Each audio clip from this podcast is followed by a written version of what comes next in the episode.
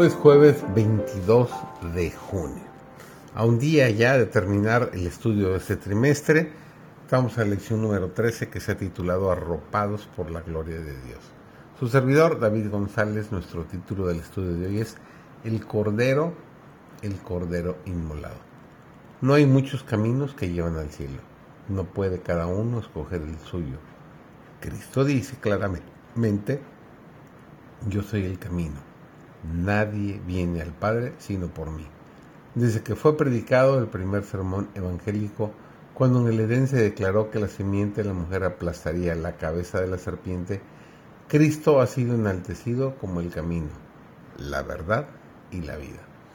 Él era el camino cuando Adán vivía, cuando Abel ofreció a Dios la sangre del cordero muerto que representaba la sangre del Redentor.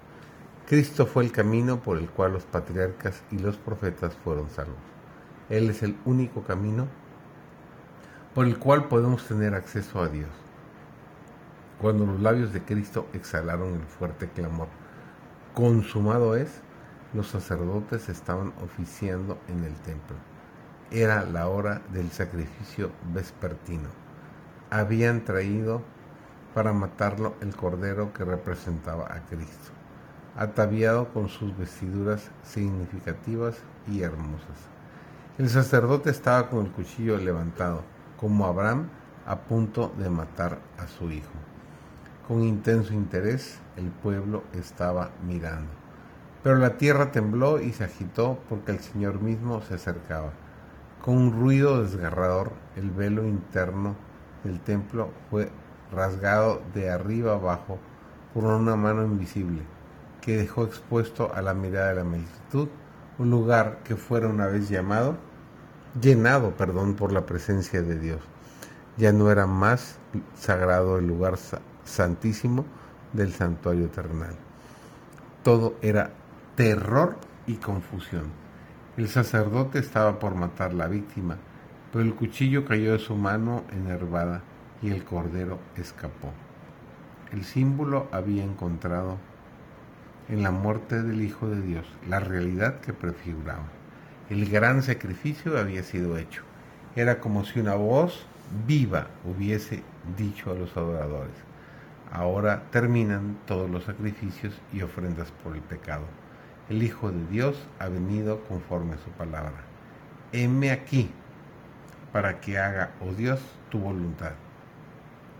Por su propia sangre él entra una sola vez en el santuario, habiendo obtenido eterna redención.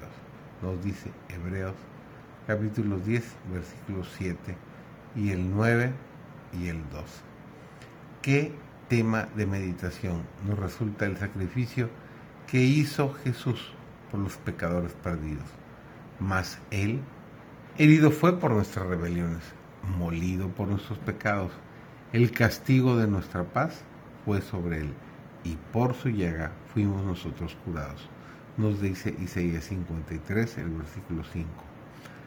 ¿Cuánto debemos estimar las bendiciones así puestas a nuestro alcance? ¿Podría Jesús haber sufrido más? ¿Podría haber comprado para nosotros más ricas bendiciones? ¿No debiera esto enternecer el corazón más duro cuando recordamos que por nuestra causa dejó la felicidad y la gloria del cielo y sufrió pobreza y vergüenza. ¿Corre la aflicción y una muerte terrible? Sí, por su muerte y resurrección Él no hubiese abierto para nosotros la puerta de la esperanza. No habríamos conocido más que los horrores de las tinieblas y las miserias de la desesperación.